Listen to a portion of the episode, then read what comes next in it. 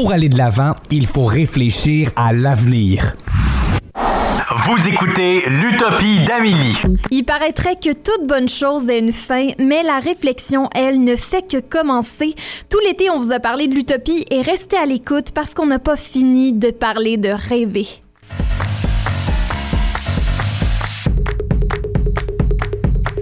Moi, c'est Amélie Trottier et euh, je suis avec Philippe Bourdeau et Mélodie Lorquet.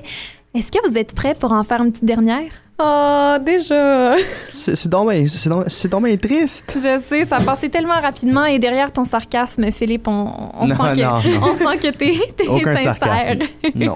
Alors là, euh, pour conclure euh, cette saison où on demandait à, à nos invités de nous parler euh, de, de leur utopie, de comment on pourrait améliorer la société, Mélodie, t'es allée voir les gens du public. Oui, ben je voulais vraiment entendre ce que les différentes générations avaient à dire à l'émission Rêve au monde de demain. Donc, j'ai décidé de discuter avec les retraités du RAFO, qui est le rendez-vous des aînés francophones d'Ottawa, et aussi des enfants des camps d'été du Patro d'Ottawa et des camps d'été MIFO. Donc, je leur ai posé quelques questions et euh, on va écouter leurs réponses. Donc, euh, j'ai commencé en leur demandant quel était leur plus grand rêve. Mon rêve pour le futur, ça serait de rester en santé et puis euh, pouvoir jouer tous les sports que je joue maintenant. D'aider des autres personnes. À cause que la santé de ma femme est précaire, j'espère d'avoir une vie de couple le plus longtemps possible. Aider les pauvres et sauver la planète. J'ai bien hâte d'avoir fini avec le COVID et d'être capable de voyager euh, sans av- avoir peur.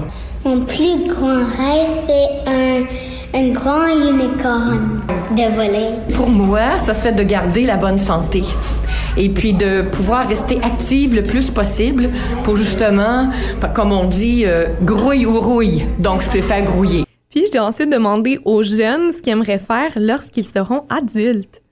Je veux être un docteur. Un policier. Je, vais, je voulais être une artiste de peinture et de maquillage. Plus grand, je veux être un peinture, chanteur. Euh, J'aimerais être musicien, libraire et auteur. Beaucoup de choses. Euh, maîtresse. Devenir un basketball. Je suis pas certaine. Ben, pour le moment, ingénieur. Devenir une peintre? Euh, C'est de devenir pédiatre ou avocate. Puis je leur ai aussi posé la question qu'est-ce que tu aimerais donner à tout le monde sur la Terre? Assez d'argent, l'amour, Donner aux pauvres des maisons. une voiture de sport. Parce que comme ça, les gens pourraient aller n'importe où. Une maison, des choses à vivre. Mon amour. Puis je leur ai demandé quel serait leur plus grand rêve pour tout le monde sur la planète. Pour le monde entier, que l'on s'entende tous, que les guerres arrêtent, que les pandémies arrêtent, euh, qu'on puisse tous vivre une très très belle vie pour des années à venir. Que tout le monde va être très gentil avec les personnes. Ben, la paix dans le monde. Puis guerre. Que la maladie, que le fameux virus euh, disparaisse et puis qu'on soit libre de faire ce qu'on voulait comme auparavant. Qu'il y a paix sur toute la planète et qu'ils vivent tranquille. Moi, je sais que au niveau environnemental, ça m'inquiète. Euh, je sais que je suis pas la seule. Euh, si on pouvait être un peu plus conscientisé, puis que les gens puissent justement être plus solidaires à travers ça, pour justement éviter le pire. De protéger la nature pour que ça reste de l'oxygène et ça reste pas trop chaud parce que si ça reste chaud, puis la, la vapeur, ça va être pluie beaucoup. Ça va être comme beaucoup de pluie, ça va faire comme beaucoup. C'est sûr que comme pays, comme un pays euh, pri- privilégié, j'espère aussi qu'on on va pouvoir faire notre part pour aider le restant des- du monde. Que ce soit juste pour tout le monde. C'est qu'on revienne à la normale pour commencer. Ça, c'est une chose. Qu'ils soient en bonne santé et qu'ils soient heureux et heureuses. Et finalement, j'ai demandé aux retraités si ces rêves-là pourraient se réaliser. C'est la plus belle affaire qui peut arriver, mais je pense que ça n'arrivera pas. Je suis pas de pessimiste, là, mais c'est ça que c'est. Oui, c'est possible. Oui, c'est très possible, à condition que les euh, dirigeants des différents États euh, ne deviennent pas des dictateurs et euh, qu'ils continuent à travailler pour le bien de les, de les gens de leur pays. Ça va arriver, mais je crois que ça va prendre plusieurs années avant que ce soit tout éteint. Quand on voit la pandémie, comment les gens réagissent, des fois, ça nous donne un peu un bon exemple dans des catastrophes. Donc, euh, je pense qu'on a du chemin à faire encore. Dans ma vie, je suis pas, je suis pas certaine.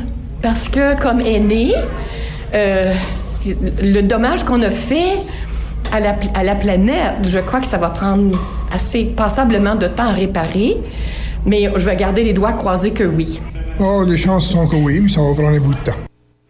Moi, je trouve que ça donne de l'espoir. Je sais pas pour vous, je trouve que ça alloue nos horizons un petit peu. Je crois que c'est quand même euh, spécial de voir euh, la diversité des réponses, mais je pense que c'était un bon échantillon là, pour démontrer à quel point les tout petits et les, euh, Ah, et les retraités, Mhm. ouais, Ouais. les- ils, ont, ils ont deux perspectives différentes complètement à, à l'opposé, mais finalement on se rejoint parce qu'on on veut tous tout simplement que les gens soient heureux et bien euh, et que Mhm. notre planète continue de nous accueillir euh, sur sa terre. Mhm. Ouais. Puis euh, moi, j'ai le goût de vous relancer la question.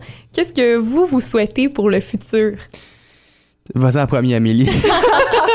Ben, je, je souhaite, je souhaite qu'on continue à réfléchir. Je, je souhaite que euh, les gens se désespèrent pas et qu'on continue à avoir espoir parce que si on n'a pas d'espoir, il nous reste plus rien.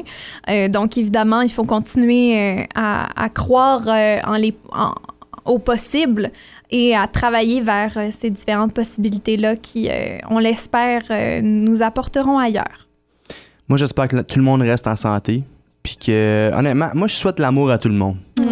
La, paix, la, la paix et la bonheur, ouais. Oh, t'es Ouais. cute, Phil. Ouais. Moi, je dirais que j'aimerais ça qu'on prenne le dessus de la crise climatique, Ouais. mais j'aimerais ça que tout le monde soit capable de trouver sa place puis de vivre en, en amour. Un monde sans conflit. Oui, Ouais. exactement. Hey, ça, ça- va peut-être Ouais. pas. C'est, c'est, ouais, faut Ouais. qu'on rêve.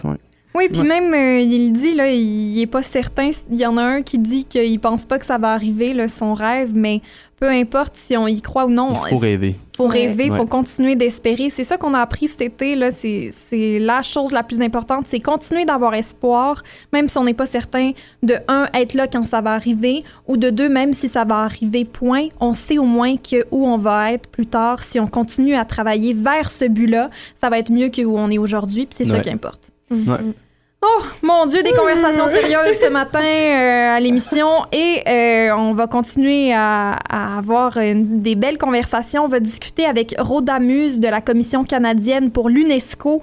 On va parler de réconciliation et de sciences ouvertes. On va aussi parler avec Jean-Qued Neptune de l'immigration et des changements climatiques. Et finalement, on rencontre Rim Ben Bera euh, et on lui parle de diplomatie internationale. Restez à l'écoute.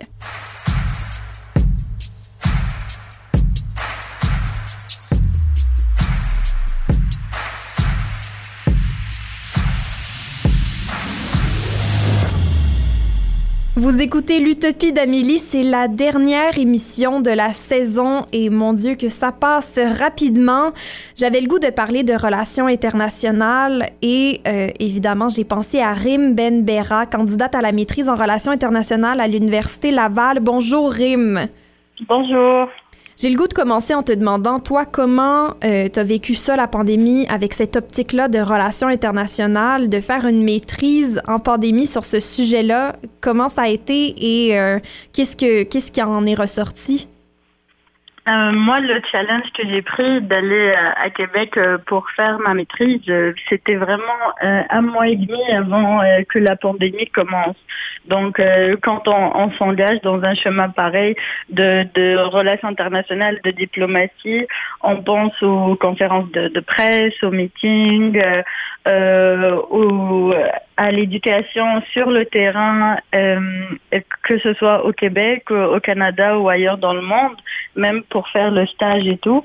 Et ensuite, je me retrouve à, à faire une maîtrise qui a 100% en rapport avec les gens et avec les, situations de développement dans le monde, mais euh, enfermée dans une chambre, euh, dans une province que je ne connais pas, dans une ville que je ne connais pas. Euh, donc, ça a été ça. le premier changement majeur dans mon analyse de la situation par rapport, par rapport à l'approche euh, politique et diplomatique dans le monde, euh, d'un point de vue éducatif. Et ensuite, j'ai vu aussi un changement, bien sûr, dans euh, l'analyse des gens et dans leur mode de gouvernance, euh, et comment on a commencé euh, à s'ouvrir un peu plus euh, sur euh, les réseaux parce qu'on vivait la majorité de notre vie de manière virtuelle. Donc euh, moi, je l'ai vécu comme ça, je l'ai vécu comme euh, nouvellement arrivé euh, à Québec et en même temps euh, euh, mise à part euh, dans ma chambre étudiante euh, parce que j'avais quitté toute ma vie à Ottawa pour ça. Mhm. Euh, dans cette optique-là, crois-tu que la pandémie nous a rendus plus ouverts à la situation à l'étranger qu'on l'était avant? Euh, je pense que on a eu une prise de conscience collective euh, par rapport au fait que même si euh, nos sorts sont souvent divisés selon le pays, selon le gouvernement, selon l'état des lieux, mais en tant qu'humanité, notre sort est collectif. Et je pense que ça, on l'a énormément ressenti.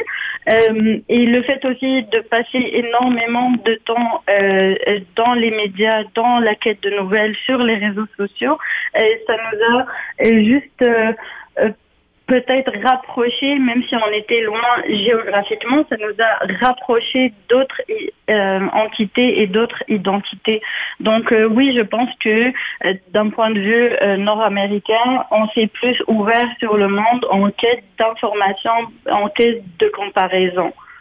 Crois-tu que euh, avec la crise sanitaire qui nous affectait tout autant ici qu'ailleurs dans le monde, euh, l'interdépendance planétaire a peut-être ressorti de tout ça euh, ou est-ce que c'est resté un peu comme un, un espèce de divertissement d'écouter les médias et de voir euh, ce qui se passait ailleurs? Euh, en fait, euh, moi, je peux, je peux pas euh, parler d'interdépendance planétaire avant de pointer du doigt euh, le fait que euh, chaque pays a eu euh, un, un, un ressorti, un ressenti différent euh, par rapport à ses privilèges. Donc, euh, dans certains pays, on voyait que euh, les gens euh, étaient moins morts, moins, euh, moins affectés euh, euh, pour cause de privilèges, pour cause d'éducation, euh, pour cause d'infrastructures qui étaient déjà présentes euh, euh, d'un point de vue médical, etc. Donc euh, oui, la pandémie a sévi partout de la même manière, entre guillemets, mais elle n'a pas eu les mêmes retombées. Euh, donc, euh, on ne peut pas parler d'unisson euh, entre les pays si on ne parle pas d'un point de vue global que le privilège et les, moyens politiques et financiers en place ne, traitent pas les populations de la même manière, malheureusement. Mhm. Selon toi, c'est quoi le plus gros problème à attaquer en ce moment? Euh, ben, le, le système de santé, c'est clair, mais encore plus que le système de santé, mais c'est vraiment euh, le fait euh, d'instaurer une conscience internationale par rapport au fait de la prise en charge de la vie humaine. Euh, je trouve que euh, il y a comme une disparité entre les valeurs de vie humaine entre les pays, comme on voit, et comme ce qui se passe en ce moment dans le monde. Euh, Il y a des chiffres qui font peur, mais comme on, on est tellement habitué à voir que euh, dans, dans, dans telle attaque, euh, tel ou tel nombre de centaines, de dizaines de, de personnes a péri, et nous on prend ça comme euh, comme des nouvelles au, au quotidien. Donc euh, je, je pense que oui, il y a, il y a un, un, un travail à faire sur le terrain, mais encore plus ce que nous on peut faire comme être humain, mais c'est une prise de conscience collective par rapport à ça, que euh, chaque vie compte et chaque vie est égale malgré le lieu gé- géographique et le, et le privilège dans lequel elle est née. Selon ta perspective, euh, qui a été euh, le plus affecté ou le plus à risque dans, dans le, le genre de, de situation là, qu'on a vécu dans, dans la dernière année et demie? Les personnes euh, sur le seuil de la, de la pauvreté. Euh, les personnes euh, qui n'ont pas un chez soi, entre guillemets, quand, quand on disait rester chez vous, euh, Mhm. c'est quoi la, la définition de rester chez vous quand tu n'as pas un chez vous ou quand le lieu où tu habites n'est pas un, un, un, un endroit sûr, un safe space, comme on dit, euh, pour... pour que tu y sois et pour ton développement. Je, je pense aussi euh, aux, aux mères monoparentales, je, je pense aux, aux pères monoparentales, je pense euh, aux personnes en, en, en situation de handicap, euh, aux personnes âgées, tout, tout ça. Euh, donc euh, vraiment, quand on instaure euh, un projet pour sauver la, la population d'un point de vue politique, il faut penser que tous les groupes ne sont pas pareils et qu'il faut instaurer des programmes qui incluent les, les, besoins euh, imminents de tout le monde. À qui revient la responsabilité selon toi? Ben, bien sûr aux élus, mais pas seulement aux élus, mais aussi aux personnes qui peuvent éduquer les élus, qui peuvent inspirer les élus, donc à, à la population qui est sur le terrain et, et, qui voit les disparités et qui voit les menaces. Et je pense que, que tout le monde, a, plus que jamais, a une euh, un devoir de conscience collective par rapport à ça, que ce soit autour de nous, dans notre petit patelin, mais aussi d'un point de vue international, comme je disais tout à l'heure. Parce que une pandémie mondiale, c'est le monde entier qui souffre. Est-ce que toi, la, la pandémie euh, a changé ta vision, ta, ta vision pardon, de, de la diplomatie? Euh, oui, totalement. Euh, avant, euh, j'étais euh, à fond dans, dans tout ce qui est euh, changement politique, que ce soit euh, au niveau national qu'international. Mais, mais maintenant, euh, quand euh, les êtres humains se sont éloignés de manière physique et se sont rapprochés de manière euh, euh, digitale, dirais-je, euh, j'ai l'impression que euh, le travail qui, qui a à faire, c'est un, travail d'éducation et de conscience euh, dans les milieux qui ne sont pas physiques, donc dans le virtuel, que ce soit les réseaux sociaux ou les médias. Euh, avant, la diplomatie, c'était une personne qui se déplace et qui va parler au nom d'un pays autour d'autres personnes. Maintenant, j'ai plus l'impression que euh, ce genre de, dynamique et ce genre de vision ne peut apporter des preuves concrètes euh, qu'il est pris en compte par plus de personnes. Est-ce que tu crois que le rôle euh, des diplomates change et évolue avec le temps? Et euh, de quelle manière est-ce qu'il est change? Euh, je pense qu'il change et, qu'il évolue parce que le fait de représenter une entité, une province ou un pays, maintenant ça va au-delà de, du profil d'une seule personne. et si ça reste dans cette dynamique-là, il faut vraiment que cette personne s'entoure euh, de tous les profils nécessaires pour parler au nom de tout le monde. Mmh. C'est quand même intéressant comme, euh, comme point parce que c'est vrai qu'on oublie qu'un diplomate est, là pour représenter une multitude de visages. Euh, Est-ce que tu crois qu'au Canada, on, on met assez de l'avant cette multitude-là, cette, cette ce multiculturalisme-là dont, on dit euh, euh, avoir? Moi, je pense qu'au Canada, le multiculturalisme, c'est un outil avant tout. Ensuite, que c'est un, besoin criard? Mais est-ce qu'on a ré répondu à, à tout ce qu'il faut dans toutes les sphères? La réponse est non. Moi, je suis franco-ontarienne, j'ai grandi à Ottawa. Maintenant, ça fait un an et demi que je suis à Québec pour les études. Et déjà là, il y a, je, vois les cohésions complètement différentes par rapport à l'approche euh, des gens pour ce dossier-là. Euh, donc, euh, oui, il y a encore du, travail à faire. Que souhaiterais-tu, toi, en tant que candidate à la maîtrise en relations internationales, dans ton travail en diplomatie, euh, et, pour la diplomatie en général, euh, en cette fin de pandémie, on le souhaite. Qu'est-ce que toi, tu souhaiterais? Moi, je souhaiterais être plus éduquée euh, et plus en alerte par rapport aux situations que je ne maîtrise pas et, je souhaite qu'on puisse trouver euh, un moyen euh, de rapprocher les communautés au niveau national et au niveau international, mais, mais pas juste à titre informatif, mais vraiment à titre éducatif que, ce ne soit pas que les images que certains médias choisissent de nous montrer, qu'on soit vraiment au courant de ce qui se passe sur le terrain de manière spontanée. Je pense qu'on va vers ça. je pense qu'il y a beaucoup de gens qui, sont outillés à faire ça en ce moment, mais qu'il faut mettre plus d'emphase et plus de, financement dedans. Mm-hmm. C'est très bien dit. Eh bien, merci beaucoup, Rim, d'être venu euh, nous jaser à l'Utopie d'Amélie. Merci à toi, Amélie. C'était Rim Benbera, candidate à la maîtrise en relations internationales à l'Université Laval. Et euh, je crois que si on peut retenir une chose de cette conversation-là, c'est qu'on ne peut jamais euh, avoir euh, trop d'informations, être trop éduqué, ça, ça n'existe pas. Il euh, faut continuer à essayer de s'informer, à avoir une multitude d'informations différentes qui nous viennent de différents médias, différents médiums, parce que il y a tellement de choses qui se passent et il faut, faut essayer d'être au courant et alerte. Ça, c'est bien certain. On revient tout de suite après la pause et on discute avec Jean-Qued Neptune des immigrants et du changement climatique. Restez là.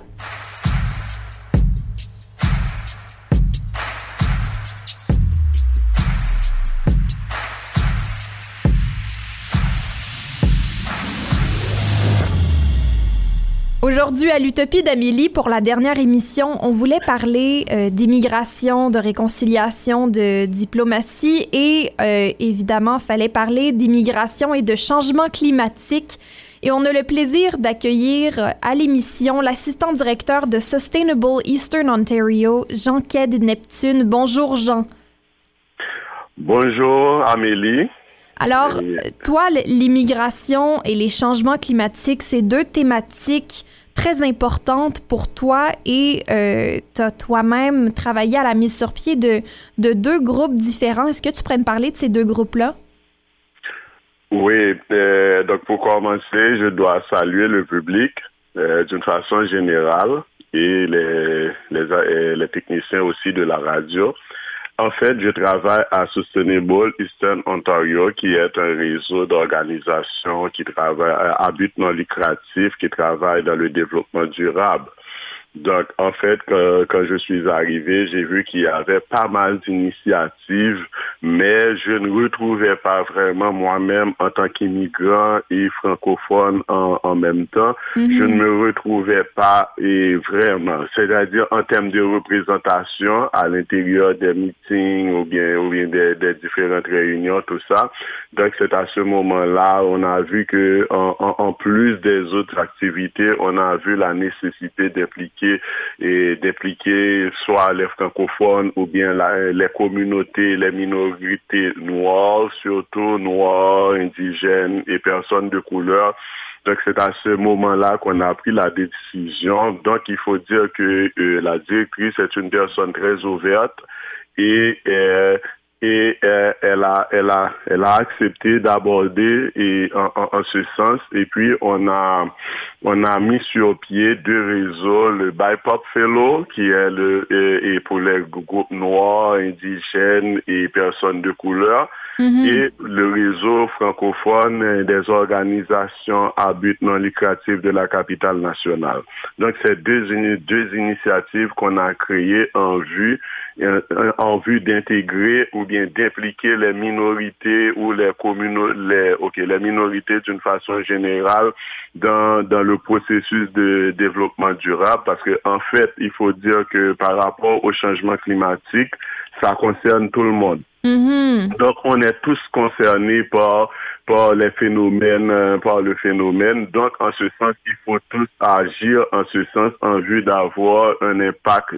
direct sur, euh, sur le changement climatique, soit par rapport à l'adaptation, permettre aux gens de, de mieux s'adapter, ou encore par l'atténuation des changements climatiques. Donc, l'adaptation, c'est vivre avec, comment vivre avec parce que c'est un phénomène naturel, donc on ne peut rien faire.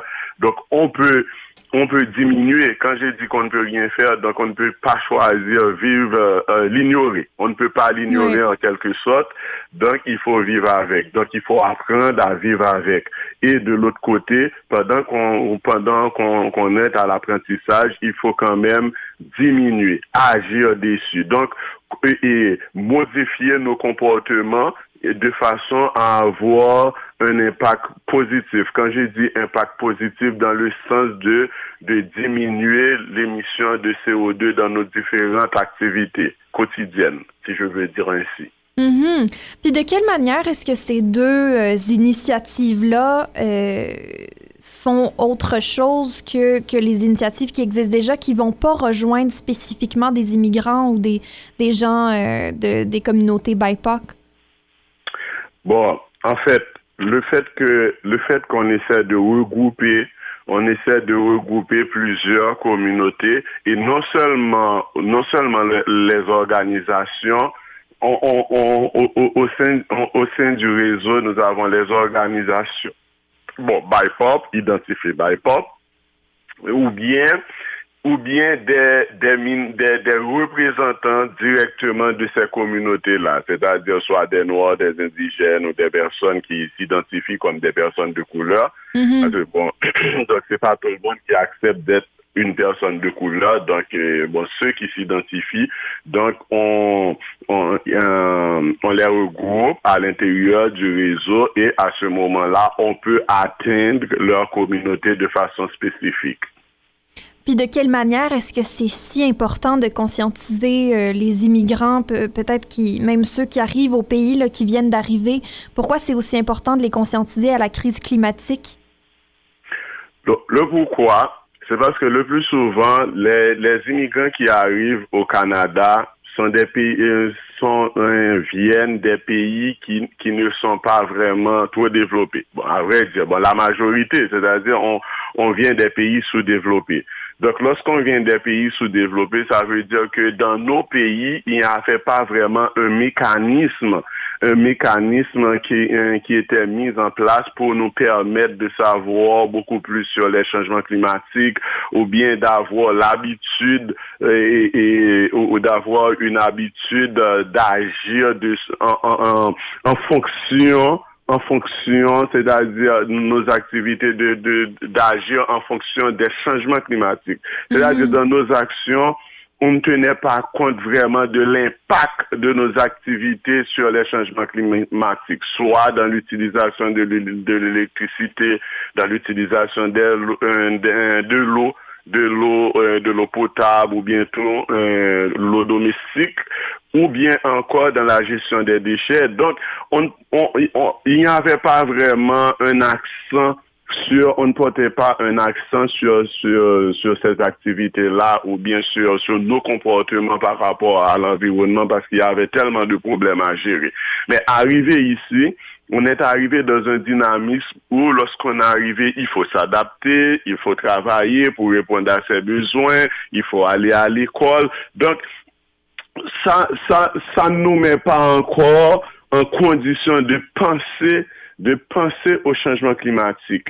Donc maintenant, l'initiative vient dans le sens d'attirer l'attention de la, euh, euh, de la personne sur les enjeux climatiques et même permettre à ces personnes-là, on va, on va organiser des activités pour, pour les sensibiliser, pour les éduquer en ce sens, de façon à ce que la personne soit un peu, et comment dirais-je, avoir le réflexe, maintenant, je vais, je vais, je ne vais pas et sur utiliser l'électricité. Mm-hmm. L'eau, je vais contrôler l'utilisation de l'eau, je vais faire le tri des déchets, je vais acheter autrement, je vais acheter des produits presque et, et, et, et, qui peuvent se décomposer plus facilement. Donc, on va, on va essayer de mettre la personne dans, dans une logique où ses actions, pour savoir que ses actions ont un impact sur l'environnement où il évolue ou sur la société. Et dès qu'on parle de l'environnement, l'environnement est global. Mm-hmm. Donc, Donc, il faut, il faut quand même sensibiliser parce que la vie est un apprentissage. Tout dans la vie est un apprentissage. Donc, maintenant, dès qu'on veut avoir un résultat global, il faut que tout le monde participe. Et pour que tout le monde puisse participer, il faut aller les chercher. Donc, pour aller les rejoindre, les, retrouver. Donc, là, à ce moment-là, on a pris l'initiative de créer et le Ouais. BIPOP Fellow et de la même façon, le réseau francophone vient du fait que la majorité de ces personnes-là sont francophones. Donc, le fait qu'ils sont francophones, donc on est obligé, là encore, de parler dans leur propre langage. Utiliser leur langage, à ce moment-là, la communication va être beaucoup plus facile et plus et, et, et, et pour avoir un, un, un résultat beaucoup plus concret. Est-ce que vous avez remarqué, là, avec ces deux initiatives-là, si c'était plus ou moins euh, facile ou difficile pour, euh, pour les immigrants de faire des gestes écologiques et de se conscientiser une fois qu'ils migrent au Canada? Pas vraiment.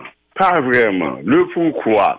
Pendant que j'ai dit que peut-être que dans leur pays c'était c'était un peu difficile de de de de, de vraiment à- au, bon au gouvernement de leur pays de prendre des initiatives en vue de de de réduire et, euh, l'émission et des gaz à effet de serre Mhm. mais ça ne dit pas que dans leur comportement est, est, si, est si mauvais.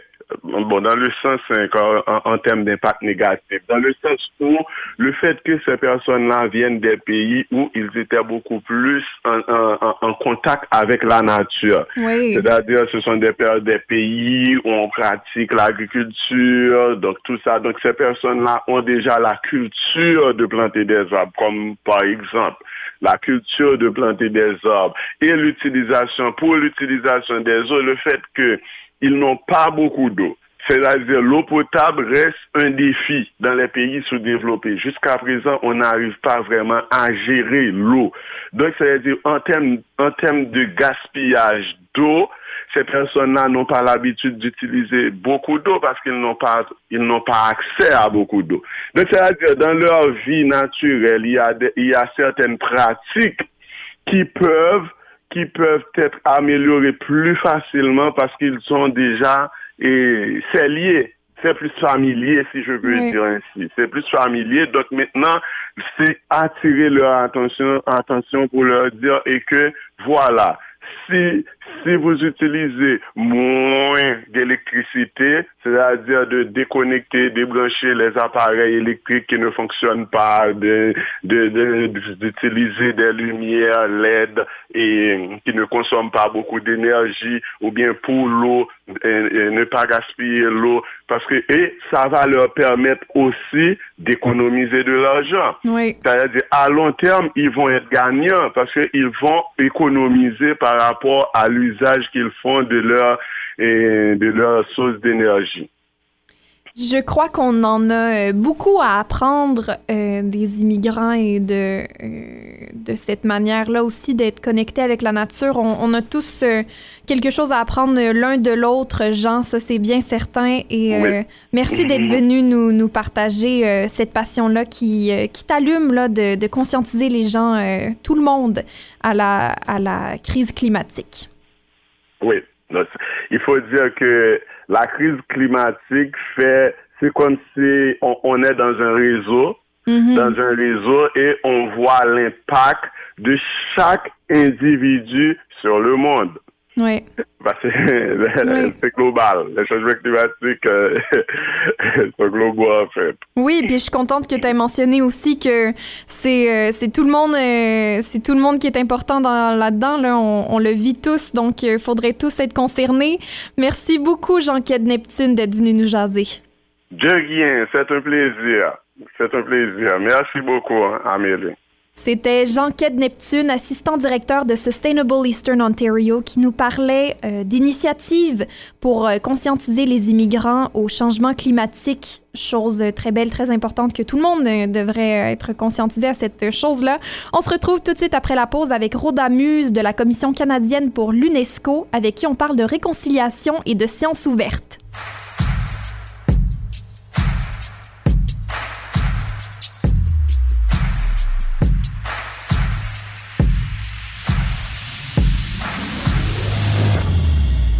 De retour pour la dernière fois à l'Utopie d'Amélie. Euh, Je suis un peu no- nostalgique, là, déjà en débutant ce dernier bloc, mais on termine ça en grand et on discute avec Rhoda Muse, secrétaire générale à la Commission canadienne pour l'UNESCO. Bonjour, Rhoda. Bonjour Amélie. Je me sens vraiment privilégiée euh, d'être la dernière euh, pour clore cette série d'entretiens. Oui.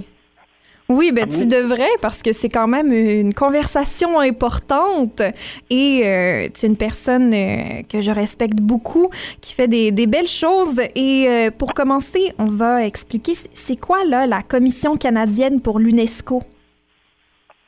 La Commission canadienne de l'UNESCO fait partie de 200 commissions nationales qui appuient l'UNESCO dans la réalisation de ses objectifs.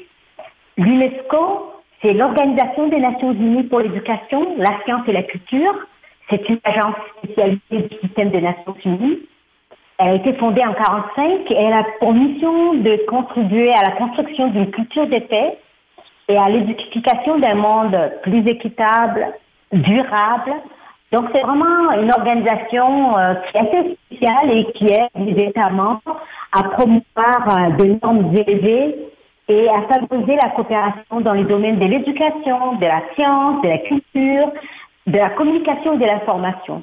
Donc il y a diverses conventions internationales, des recommandations et des déclarations qui sont des, euh, instruments qui, sont élaborés justement pour rencontrer ces objectifs.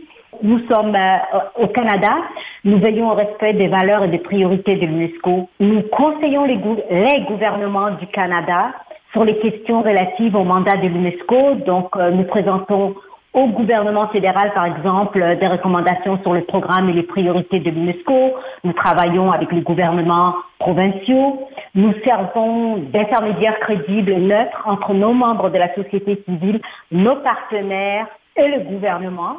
Donc, nous, nous essayons de pousser la réflexion sur un certain nombre des questions, que ça soit lié au domaine de l'environnement, au domaine euh, de la réconciliation avec les peuples autochtones ou autres. Nous faisons entendre les points de vue de la société civile canadienne sur les scènes nationales et internationales. Et puis aussi, nous formulons des recommandations pour de nouveaux projets de désignation par l'UNESCO. Donc, euh, et nous soutenons la mise en œuvre de divers, de divers programmes de l'UNESCO. Donc, c'est très, très large euh, comme mandat. Et là, euh, aujourd'hui, tu voulais nous parler de la science ouverte et de la réconciliation.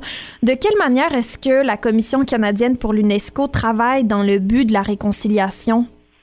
Donc, quand on regarde un peu, euh, quand on regarde un peu notre structure au niveau du euh, du Canada, du, du, la façon dont nous sommes structurés, nous sommes indépendants, politiques et nous agissons sous l'autorité du Conseil des arts.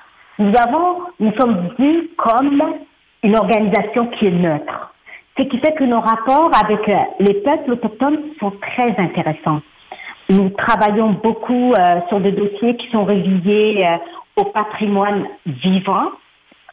Nous travaillons avec euh, des organisations très renommées comme Minwashin au niveau du, euh, du Québec qui ont au niveau du patrimoine vivant qui ont poussé des dossiers de façon très structurée, de façon euh, très visible. Nous travaillons aussi avec des organisations, d'autres organisations à travers le Canada. Et c'est, nous, nous appuyons des documents, des réflexions, que ce soit sur la science ouverte, sur la décolonisation des connaissances, des, des euh, nous publions par exemple avec les peuples autochtones, avec des organisations, des, euh, des, des, des approches, des nouvelles perspectives qui sont liées à ce qu'on appelle euh, land-based education, l'éducation basée euh, sur la terre. Donc c'est vraiment des nouvelles perspectives, de nouvelles façons d'aborder les sciences, les connaissances. On a vu cette, euh, ces dernières semaines, euh, là, par exemple, la publication euh, du rapport euh, du GIEC, qui est le groupe d'experts intergouvernemental sur l'évolution du climat. Saviez-vous que au niveau de la préservation, de la conservation les, les peuples autochtones sont vraiment champions, ont des connaissances extrêmement poussées et quand on regarde au niveau des régions des biosphères, c'est vraiment basé sur leur façon, sur leurs approches. Donc, ça, ce sont des, façons d'aborder la science qui est très importante et qui n'est pas les qui, qui est différente des façons occidentales dont nous voyons les sciences. Donc, c'est toutes ces approches-là qu'on veut mettre de l'avant. Et puis, quand on regarde aussi la science ouverte, c'est comment les citoyens aussi peuvent l'aborder, la comprendre, l'appréhender. Nous avons vu toute la question des désinformations durant cette pandémie quand on parle du vaccin, quand on parle des différents éléments. Donc, c'est comment les citoyens peuvent avoir accès à la science, mais de façon très, euh, très abordable, très, très informée. Donc, c'est toutes ces approches-là que nous voulons mettre de l'avant. Et euh, au niveau de, quand on regarde les peuples autochtones, avant qu'on parle de réconciliation, il y a toute la vérité à savoir. Une vérité qui a été occultée et qui nous a frappé très fort quand on a vu l'essor des enfants autochtones, ces enfants qui ne sont jamais rentrés à la maison. Oui. Amélie, toi, tu as été à l'école ici. Moi, je n'ai pas été à l'école ici. Et je ne pense pas que as étudié à l'école tous ces aspects de notre histoire, de notre passé. Non. Donc, c'est cela aussi qu'on veut, c'est pour ça qu'on veut travailler. Comment, au niveau de notre système éducatif, comment on aborde l'histoire de notre passé colonial, ce passé, ce passé tragique, pour qu'on ne répète pas. Parce que c'est en connaissant la vérité qu'on peut aller chercher la réconciliation, qu'on peut aller rechercher la cohésion. Donc, c'est tous ces éléments-là. Pour nous, à la Commission canadienne de l'UNESCO, c'est très important, cet aspect vérité et cet aspect aussi de mettre en valeur les connaissances, les savoirs, euh, la façon dont la science est abordée par les peuples autochtones à la lumière des différentes crises que nous vivons, que ce soit la pandémie, que ce soit le climat, la crise climatique, ou que ce soit la crise par rapport à la vérité sur notre histoire. Donc c'est en gros cela. Et c'est ça qui va et qui, qui va amener un peu, euh, comment dirais-je, une sorte de justice sociale, une reconnaissance de la résilience des peuples autochtones à travers euh, les décennies, à travers notre histoire. Et puis, c'est ça qui va nous amener euh, plus loin dans la façon dont nous allons faire en sorte que le Canada soit un pays qui a fait la paix avec son passé et qui contribue à ce que, le, comment dirais-je, les ordres du passé soient réparés, parce que ça, ça va demander des réparations. Et nous, c'est que c'est pas nous, au niveau de la Commission canadienne de pour l'UNESCO, qui allons réparer, mais nous voulons contribuer à la vérité, à cette Oui. vérité-là. Tu nous parles de, de décolonisation des savoirs, mais euh, comment, comment on s'y prend? En fait, euh, comment on s'y prend? Nous avons publié plusieurs ressources. Que c'est- il, faut, il faut promouvoir ce qu'il va falloir faire. De notre côté, pour nous, la Commission canadienne pour l'UNESCO, nous allons continuer à travailler avec le peuple autochtone sur la publication des données, des informations, des, euh, des publications.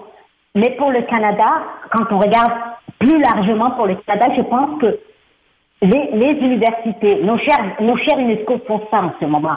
UNESCO, avec le peuple autochtone, contribue justement à ces connaissances-là, mais je pense qu'au niveau, je sais qu'au niveau du Québec, il y a un travail qui est en train de se faire euh, avec, comme par exemple, le chef en sciences euh, Rémi Quirion. Je pense que ces autorités-là ont toute autorité, ont toute crédibilité à faire avancer ces éléments-là.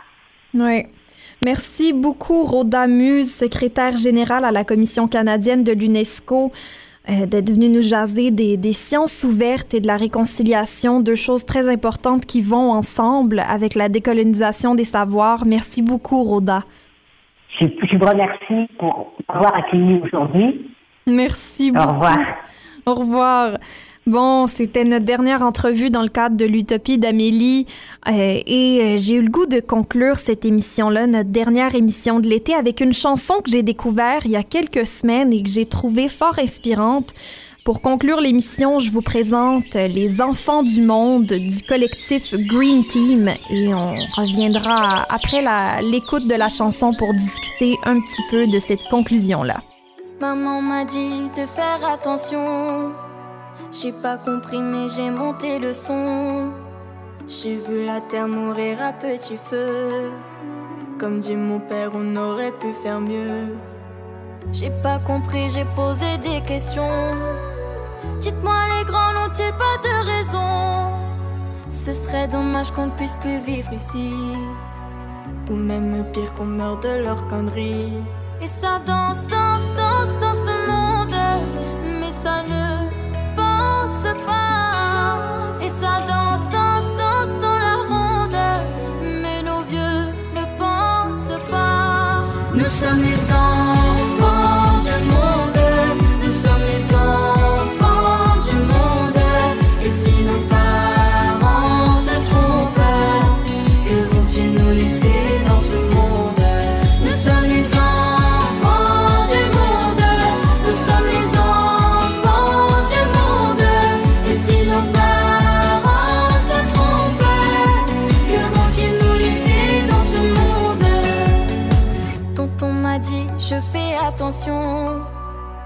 tu devrais faire pareil, mon garçon. Dans quelque temps, ce sera déjà trop tard. On ne peut plus laisser ça au hasard. J'ai pris ma feuille et fait quelques brouillons. Avant de vous écrire cette chanson, la vérité sort de la bouche des enfants.